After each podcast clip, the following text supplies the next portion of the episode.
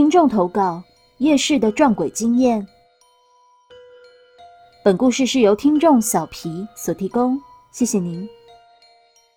我是就读北部某间高职夜间部的学生，我晚上九点上完课后没事，同学就邀约一起去逛夜市。我们就几个同学邀一邀，我的机车加上同学的机车，共六台机车就这样出发了，骑了约三十分钟的车程。到了北部某知名的夜市后，我们就去吃鹅阿煎跟臭豆腐。吃完后，我们就开始逛夜市，逛了服装店、球鞋店，还有很多的店。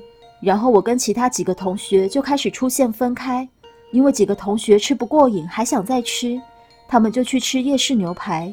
而跟我的这几个同学因为吃不下，所以选择逛夜市。就这样分开来以后。我们进去了一间夹娃娃机的店里玩夹娃娃。从夹娃娃机的店走出来后，我就感觉我的周围一直有人在旁边注视着我。那个人一下在人来人往的夜市人潮里，一下子又出现在夜市旁边巷子里的住宅区。我们来到了手摇店，在等饮料时，我终于看清楚那个注视我的人了。他站在人群中看着我。她是一个身高约一百六十公分左右的女人。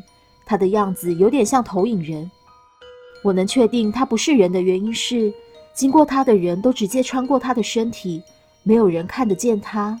我很害怕，就跟同学讲，我想先回去。同学说：“你这样很没意思诶，既然要一起出来玩，就大家一起回去嘛。”我讲不出话来，所以就继续跟着他们一起逛街。后来我们来到了射气球。在玩射气球，我对准了一颗绿色的气球，要射出去时，绿色气球瞬间变成绿色的脸，我吓到手软，飞镖直接往地上射。等到回过神时，又变成绿色的气球，当然惹来同学们的一番嬉笑。也许我太在意它了，才会眼花。射完气球后，我们就来到一间串冰店，我们就进去点串冰来吃。同学看着我，一副有话想说。又不知道要不要说的样子，以为我是闷闷不乐，就跟我说：“出来逛街就是要开开心心的，不要往坏方面的事情去想。”吃完搓冰后，就开始在搓冰店里面聊天。我把刚刚遇到阿飘的事情一五一十的告诉我同学。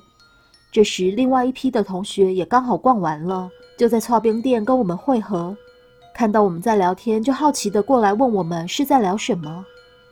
那位同学就把我刚刚在夜市遇到阿飘的事情说给大家听。这时我看到其中两位同学已经吓到脸色惨白，我能体会他们的心情，因为听到自己的同学在说遇到阿飘的事情，而且遇到的还是现在的当下。同学听完后，有的就已经开始有点想回家，然后跟我聊天的同学就提议说，要先去庙里走一下，还跟我说，就算我们没有看到。也是会陪你去一趟庙，这句话让我颇为感动的。同学又说要去庙之前，我们仗着现在人多势众，先去你看到阿飘的那个地方，要确定我是不是看错。去到那里当然是什么都没有。后来我们到了庙，虽然庙门口是关着的，我们还是双手合十的对着庙门口拜了拜，之后就没什么事发生了。事后我还有问那位同学。夜市不是人很多吗？怎么还会有阿飘？同学说，夜市虽然人很多，但夜市有些地方还是暗暗的，暗暗的，或许也会遇到阿飘吧。故事说完了。